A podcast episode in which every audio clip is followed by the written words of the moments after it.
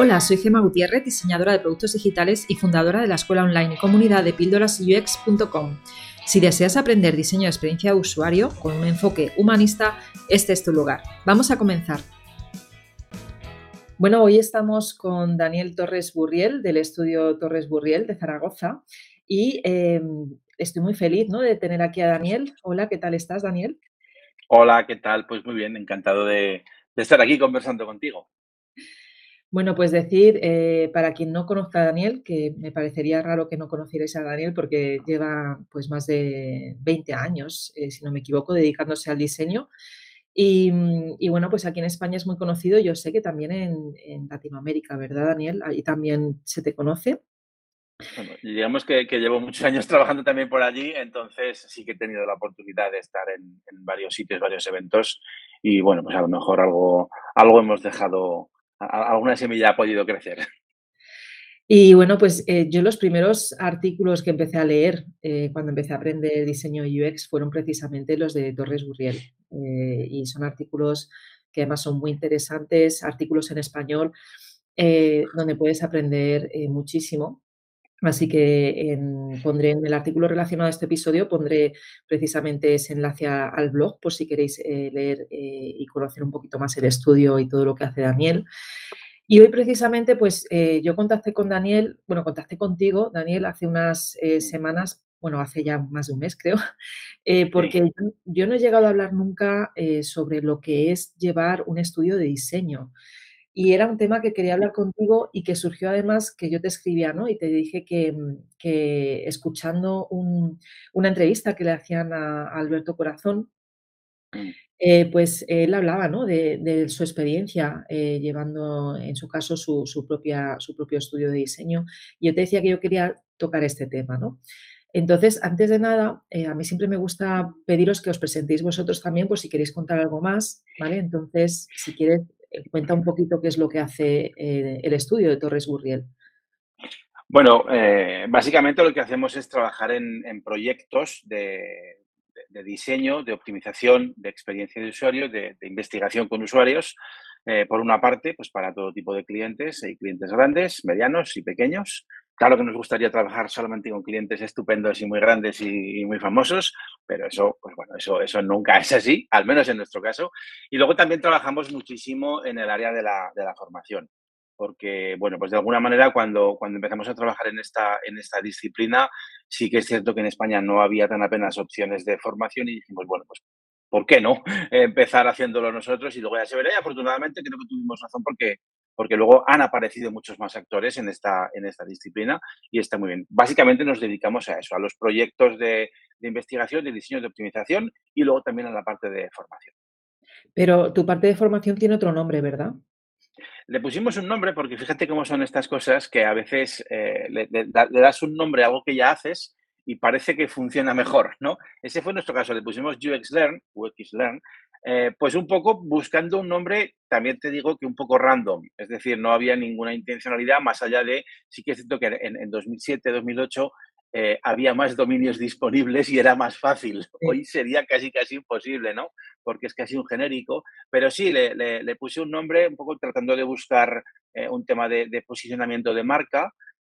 bueno, y la verdad que no, no ha funcionado mal. Bien, eh, pues me gustaría que nos contaras cómo comenzó todo, ¿no? No sé si tú comenzaste como freelance o ya directamente montando la empresa. ¿Podrías contarnos?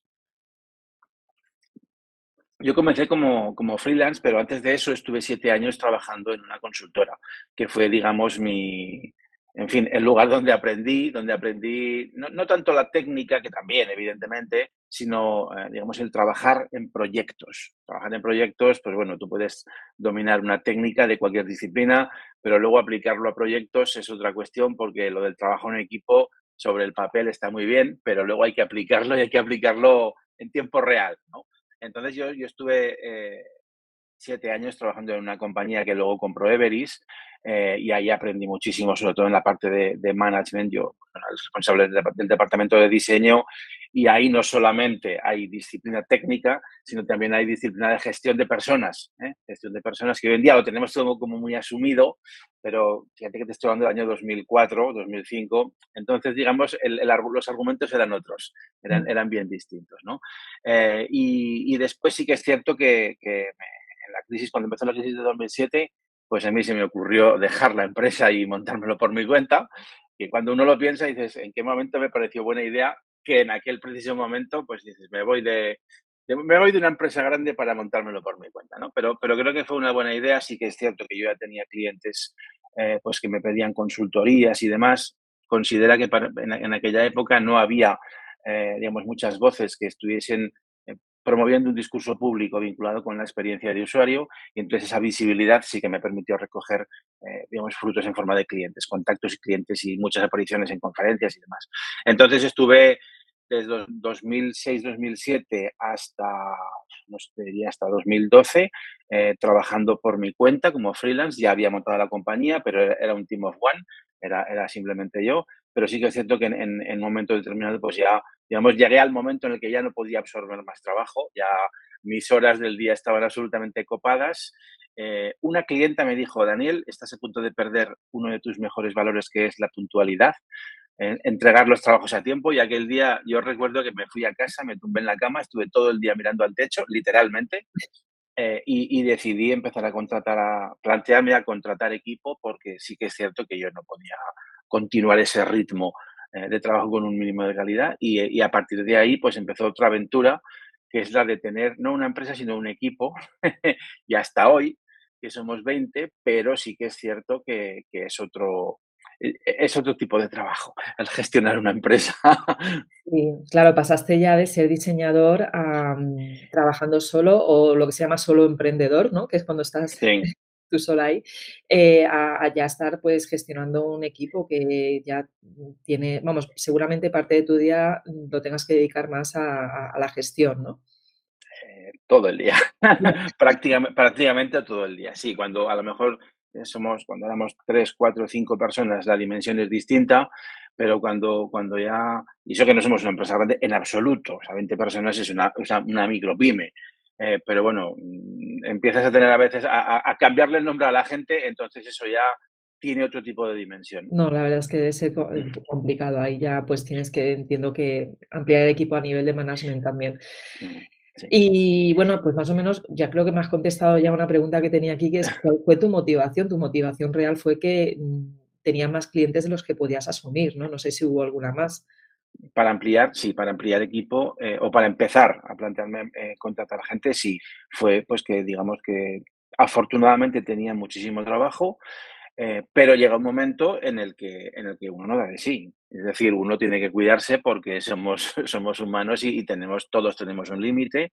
Y yo llegué a ese límite, llegué a ese punto y sí que es verdad que me planteé, digamos también cambié un tipo de problemas por otros, ¿eh? También, si te soy sincero, cambias un poco de tipo de problemas, pero bueno, eh, trabajar es así, el mundo profesional es resolver cuestiones que van surgiendo todos los días, pero sí que es cierto que la motivación para contratar equipo fue poder absorber, digamos, la, la demanda de, de, trabajo que tenía de, en unas condiciones óptimas, bueno, pues para no acabar quemado y para no acabar eh, chamuscado por el camino. Sí, desde luego eso es importante, ese punto es importante. Bueno, tengo aquí otra pregunta que quería hacerte, pero es muy, es muy general, ¿no? Eh, así que voy a intentar centrarlo un poco más en los, pues qué es lo que ha sucedido de la pandemia para acá. Me gustaría que nos contaras cómo ves que ha cambiado el negocio digital, eh, pues justo desde la pandemia hasta ahora, ¿no? Que han pasado ya dos años. Pues eh, si te doy un titular, el negocio digital ha crecido. Ha crecido. No sé si se ha fortalecido, pero crecer ha crecido. Nosotros entramos en el confinamiento de 2020 siendo nueve personas y salimos 18.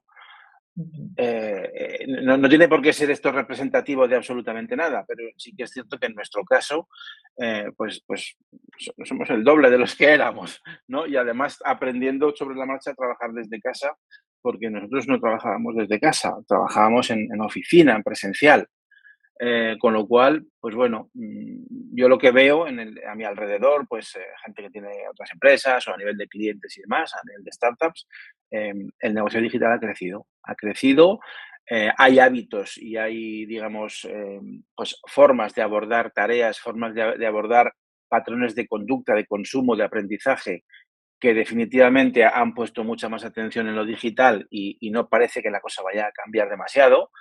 Eh, no significa que, nos gusta mucho pasar del blanco al negro eh, en cero coma, ¿no? No, no, simplemente hay cuestiones que, que, efectivamente, por ejemplo, la formación, pues definitivamente tiene un porcentaje y tendrá un porcentaje de un peso mucho más amplio en lo remoto. Muchísimos procesos de trabajo ya tienen lugar en remoto sin ningún tipo de, sin ningún tipo de fricción. Eh, entonces ha cambiado en nuestro sector para bien. Eh, no tienes más que ver eh, la publicación de ofertas de trabajo. todo el mm. mundo anda buscando perfiles porque no hay, porque no hay o porque no les sabemos ofrecer las condiciones necesarias para convencerles y seducirles. Pero sí que es cierto que, que la demanda es muy, muy importante ahora mismo. Bueno, lo que yo veo es que hay muchos, muchas ofertas de trabajo eh, para seniors eh, y, no hay, y apenas hay seniors y sin embargo los juniors lo tienen muy complicado para entrar, ¿no? Y eso es algo que, bueno, da para otro episodio, pero hoy hay un problema grande de mucha, de mucha demanda buscando seniors. Los seniors están mm. colocados trabajando en general y, y muchas personas hay que, que todavía no tienen experiencia y que les está costando mucho entrar en, el ámbito laboral. Sí, ¿sabes qué pasa, Gemma? Con el, si me permites, con el tema de los juniors, mm. eh, no sé si me quieres preguntar luego, ¿eh? porque si no lo dejo para luego. Pero, con el tema de los juniors, a mí me hace, me hace mucha gracia que, que, suceda eso que tú estás diciendo, porque es que todos en alguna ocasión hemos sido juniors. O sea, aquí nadie ha nacido aprendido. O sea, yo también fui un imberbe muchachuelo que no sabía más que aporrear teclas y, mi criterio estaba por descubrirse todavía, mi criterio profesional. Entonces, a mí alguien me, dejó trabajar y me dio una cierta responsabilidad y me permitió meter la pata. Quiero decir, no a mí, a todo el mundo. ¿De acuerdo? Entonces, ahí hay un problema sobre todo de gestión, de gestión de talento eh, o, de gestión de personas, porque el talento, el talento es muy difícil de conseguir. no, todo el mundo tenemos talento, pero sí que es cierto que, que, que alguien tiene que hacer el trabajo y los perfiles junior en algún momento tienen que empezar a, tomar experiencia y desde mi punto de vista mal, muy mal hacen las empresas que no, que no se nutren de, mucho, de, muchas personas eh, junior eh, porque los senior eh, cuanto más pasa el tiempo, más, más cerca, fíjate que no, estamos todavía acostumbrados a, despedir a profesionales, a despedir en el sentido de pues que, que terminen su vida laboral. A eso es a lo que me refiero. No estamos acostumbrados todavía porque porque no hemos llegado ahí, pero llegaremos, que yo empecé con 26 años y tengo 49, o sea, que es que no, no falta tanto tiempo, ¿sabes? Pero, pero ese es un, tema de, un, un, temazo desde mi punto de vista de gestión, de que tenemos que acostumbrar más al personal a que contratar eh, talentos junior es una, una apuesta inteligente y una apuesta, además, mm, efectiva para las compañías. Y necesaria. Desde mi punto de vista, obviamente. Porque si no se contratan juniors ahora, va a haber menos seniors todavía dentro de unos años. Es que eso es así de sencillo. Bueno, pues vamos a, vamos a volver a tocar el tema de Alberto Corazón, eh, que para, bueno, es un diseñador español muy conocido, em, que curiosamente cuando muchas veces a mis estudiantes les hablo de él y no lo conocen, ¿no? Y, es que a mí me gusta mucho ponerles una entrevista que la compartí contigo, eh, porque cada minuto de esa entrevista para mí es oro puro prácticamente. Y, es una entrevista que, aunque el vídeo está subido en el 2011, la entrevista es de los años 90. Y, yo compartí contigo esta entrevista. Y es que hay, un tema en concreto que toca, y como digo, es de los años 90, que ha pasado ya mucho tiempo. Y él decía en esta entrevista, eh, pues que no hay un mal o un buen diseño, sino una situación donde la cultura en diseño eh, empresarial pues eh, está en situaciones óptimas. ¿Qué quiere decir esto? Que realmente la empresa eh, entiende lo que es el diseño, ¿vale? Y, sobre todo entiende que es el diseño de experiencia de usuario. Y él dice que muchas veces se encontraba con clientes pues que, no tenían cultura de diseño, ¿no? Y esto al final pues acaba siendo un problema. esto, como digo, es de los años 90. ¿Cómo está esa situación a día de hoy? bueno, quizá por, por, palabras como esa, en ese tiempo, eh, pues Alberto Corazón es, fue, es una referencia. Quiero decir, por, por tener esa visión, ¿no? Eh, pero pero no una visión técnica, sino una visión vinculada con el negocio. No nos olvidemos que en el ámbito del diseño, toda esta fiesta la pagan luego los clientes. Es decir, esto no se financia solo.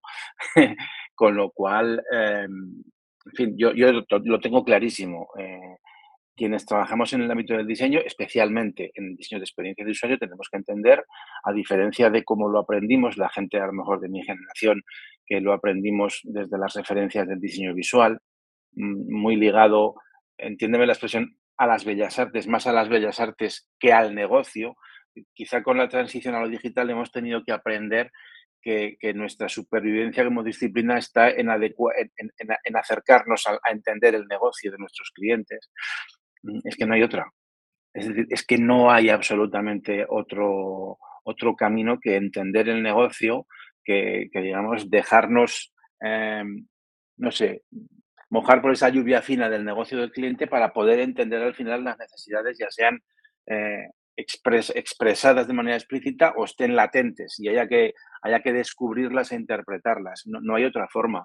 Eh, yo, yo tengo la experiencia de que los clientes digitales, los clientes cuya facturación, cuyo los clientes que tienen el 100% de la facturación vinculada a lo digital, eh, han entendido mucho mejor toda esta parte, sobre todo primero porque saben que si no miden, no saben. Eh, entonces miden y, han entendido perfectamente, especialmente vinculado con, la investigación con usuarios como paso, digamos, preliminar o inicial de, un proceso de diseño, eh, lo necesitan absolutamente para poder construir eh, productos que sean adoptados por sus clientes o por sus futuros clientes. Y, además saben que iterar los procesos de diseño es la herramienta más útil y más rentable y más rápida para poder acercarse lo más posible a, digamos, a ese, momento de match con, los clientes, ¿no?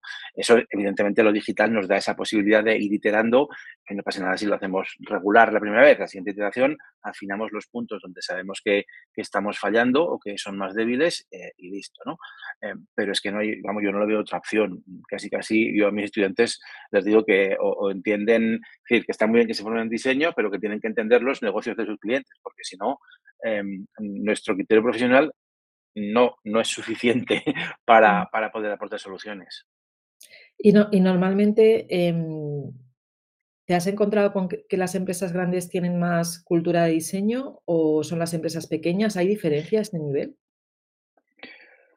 Yo no sabría decirte, porque las empresas pequeñas que conozco hay un poco de todo. Pues hay gente que, a ver, yo te puedo contar desde gente que me ha sacado una regla del colegio para medir centímetros en pantalla para decirme que esto no es proporcional, que es un delirio absoluto, eh, hasta gente que tiene, claris, que tiene clarísimo que no dan un paso sin validar con usuarios y no, y no liberan una feature nueva sin validar con usuarios. Claro, son dos tipos de culturas totalmente diferentes. Sí que es cierto que en las empresas grandes vinculadas, sobre todo eh, fuertemente en el ámbito digital, lo tienen clarísimo. Entonces, no, no es un tema de debate. No es un tema de debate. Yo siempre digo em, que he tenido la, inmensa fortuna, al menos de momento, luego no sé si será un problema, pero de momento no he tenido que, em, evangelizar con mis clientes. Quienes me han llamado ya sabían a lo que venían, ya sabían qué tipo de valor les podía devolver vinculado con la experiencia de usuario. Entonces, para mí me, parece extraordinariamente difícil vender experiencia de usuario a puerta fría. Yo, sinceramente, no sabría muy bien qué decir, porque tampoco puedes prometer resultados porque sería deshonesto. No, sabemos si va a funcionar y, hay montones de factores, ¿no? Pero sí que es cierto que, que digamos, las empresas grandes eh, por lo general, con, su vinculación a lo digital, sí que es cierto que, tienen mucho más, no, es un tema de debate, lo tienen muy claro y entienden, conocen y han probado ya el valor del diseño. Sí, es que esa ha sido también mi experiencia, ¿no? Que con las empresas grandes es, como que no tienes que evangelizar tanto, no tienes que explicar tanto, saben las diferencias eh, en, las distintas fases, no tienes que explicar el por qué, hacer un test con usuarios o entrevistas y es como más fácil trabajar precisamente por eso, ¿no? Pero habrá gente que escuche este episodio que es posible pues que, que les toque lidiar con el otro tipo de clientes que tiene un nivel de madurez bajo en UX. Eh, ¿Hay qué recomendaciones podrías darnos para gestionar estos clientes? Pues sobre todo, eh, hablando de madurez, identificar lo antes posible e, ese nivel de madurez del cliente. El nivel de madurez en experiencia de usuario es uno de los ejercicios que, desde mi punto de vista, identificar el nivel de madurez en experiencia de usuario de los clientes o de nuestros interlocutores es el ejercicio que nos va a evitar más frustración y que nos va a resultar mucho más eficaz a la hora de trabajar, a la hora de optimizar cualquier esfuerzo que estemos que, podamos desplegar. En ese sentido, eh, yo también con el tiempo, cuando tenía 16 años, te hubiera dicho otra cosa, ¿no?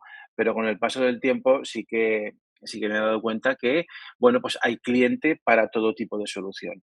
Y, entonces hay, hay, organizaciones que directamente no son capaces de asumir, no son capaces de trabajar eh, procesos que, por ejemplo, requieran de, de, validación con usuarios para cada iteración.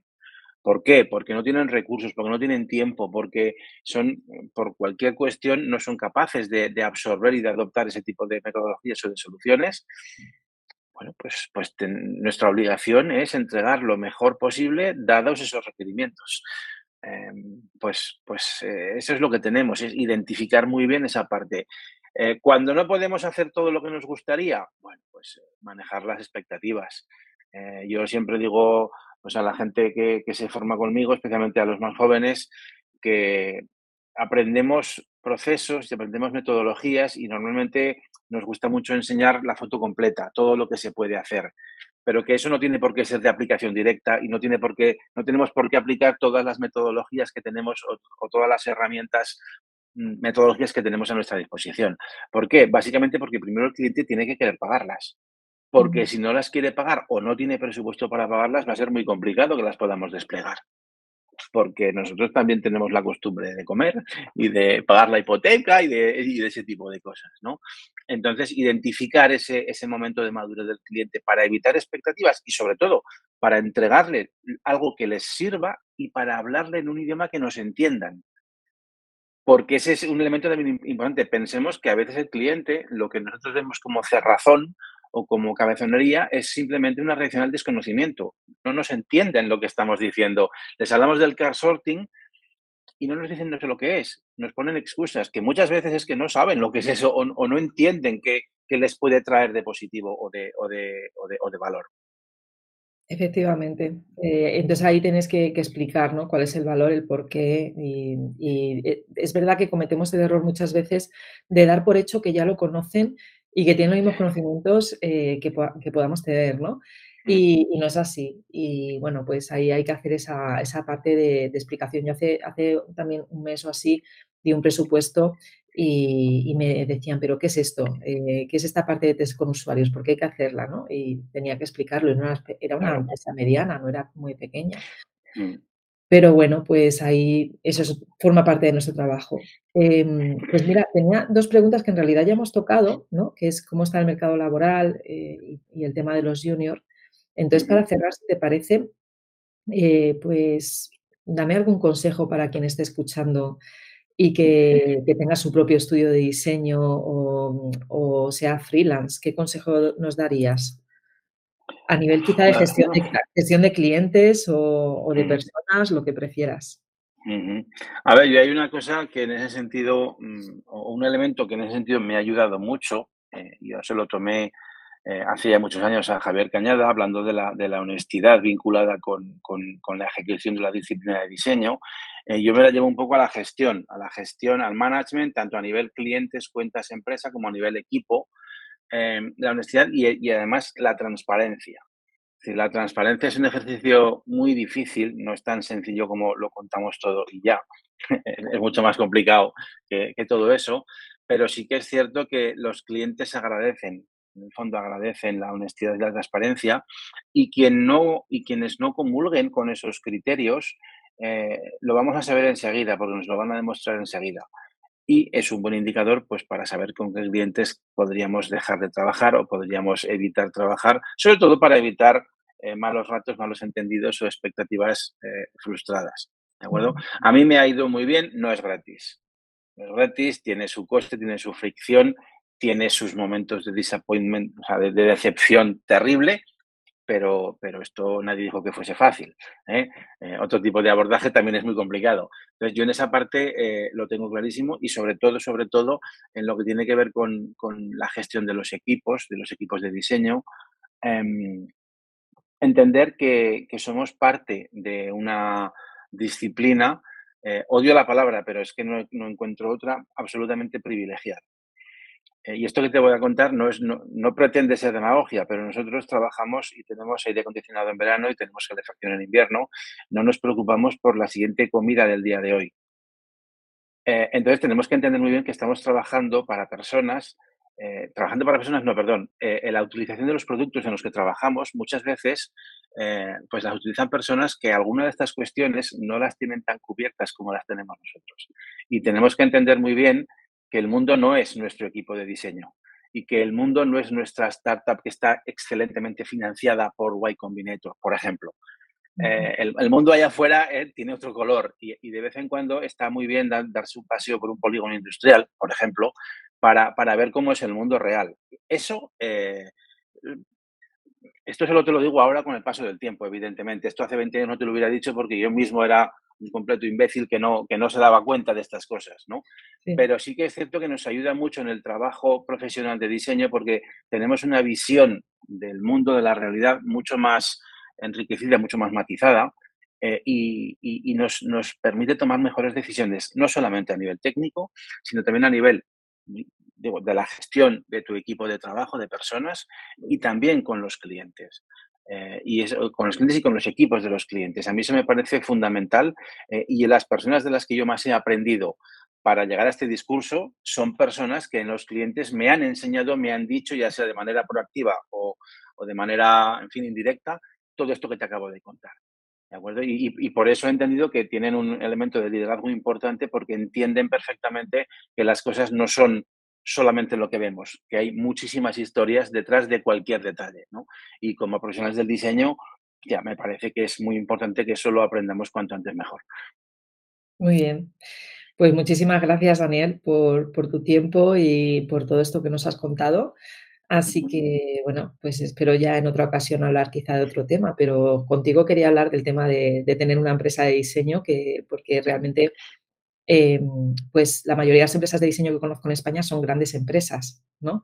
Eh, y la tuya también es una gran empresa, pero con un equipo pequeñito y me parece que, que además eres una persona muy accesible a ese nivel, ¿no? y que podrías pues, enseñarnos muchísimas cosas para, pues, para aquellas personas que ya la tengan o que estén pensando quizá en crearla. Pues yo cuando quieras eh, estaré encantado de conversarla, es que falta claro que sí. Bueno, pues nada, aquí me despido. Muchas gracias por todo. Muy bien, Gemma, gracias. Gracias. Si después de escuchar esta píldora te quedaste con ganas de más, entra a mi escuela online de Tribooks un lugar donde UX designers de todo el mundo aprenden, evolucionan y hacen comunidad.